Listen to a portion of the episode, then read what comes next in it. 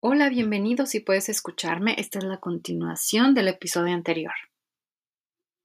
Y claro, al pedir, si es atinado pedir, hagámoslo de la mejor manera, en una forma amable y sobre todo respetemos a los demás sin imponer nuestras expectativas sobre los otros. Pues por eso mismo, porque son el otro, no somos lo mismo. Construir puentes sería una buena idea para explorar otras tierras, ¿no? Pero no solo eso.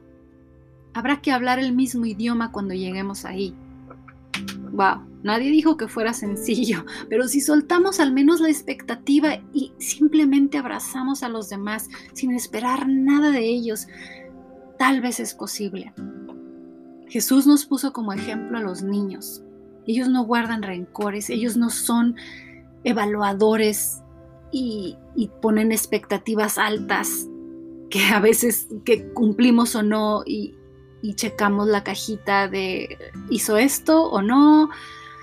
A pesar de que los regañamos, los educamos todo el tiempo, nos siguen amando igual. Y eso también me recuerda ese versículo que dice que el justo no solo acepta la corrección, sino que la agradece. Y el necio ni siquiera la quiere escuchar. Es muy cierto. Un corazón de niño trae gozo. Y cuando posees gozo, posees la atmósfera de gloria y de progreso y de promoción y de cosas bonitas. Cuando nos ponemos las vestiduras de alabanza, en realidad también estamos vestidos con la ropa de Dios, con su gloria. Vayamos como niños y pongámonos sus vestiduras, sobre todo la de justicia, la de gracia, de amor, de aceptación al otro. Encontrémonos en el esplendor de su presencia. Vistámonos de alabanzas, porque cuando nos veamos a nosotros mismos o nos sintamos como sus hijos verdaderos, entonces las vestiduras de vergüenza o de perder o de cualquier vestidura negativa se romperán, se caerán y casi como si nos sentáramos en el trono con Dios mismo. La vida empieza a verse mejor desde esa perspectiva. Les aseguro que los problemas y también los triunfos cambian de aspecto. Claro que son lo mismo y del mismo tamaño, pero ahora los vemos diferente. Ahora vemos a partir de estar sentados con Dios. Y yo confío firmemente en que a medida que entremos a su presencia, juntos podemos reírnos de los problemas, de los planes que el enemigo pudiera tener.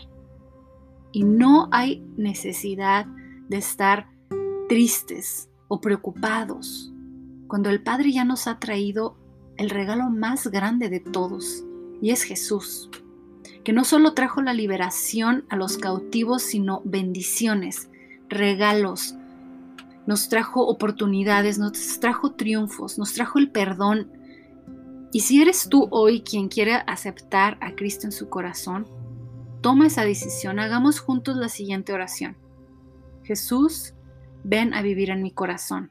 Acepto que pagaste por lo que yo debía en la cruz. Enséñame a vivir para ti. En el nombre de Jesús. Amén.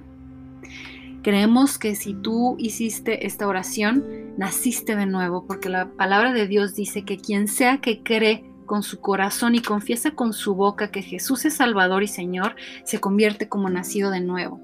Qué bonita y belleza de oportunidad de volver a nacer, lo mejor que nos puede pasar como humanos en esta tierra.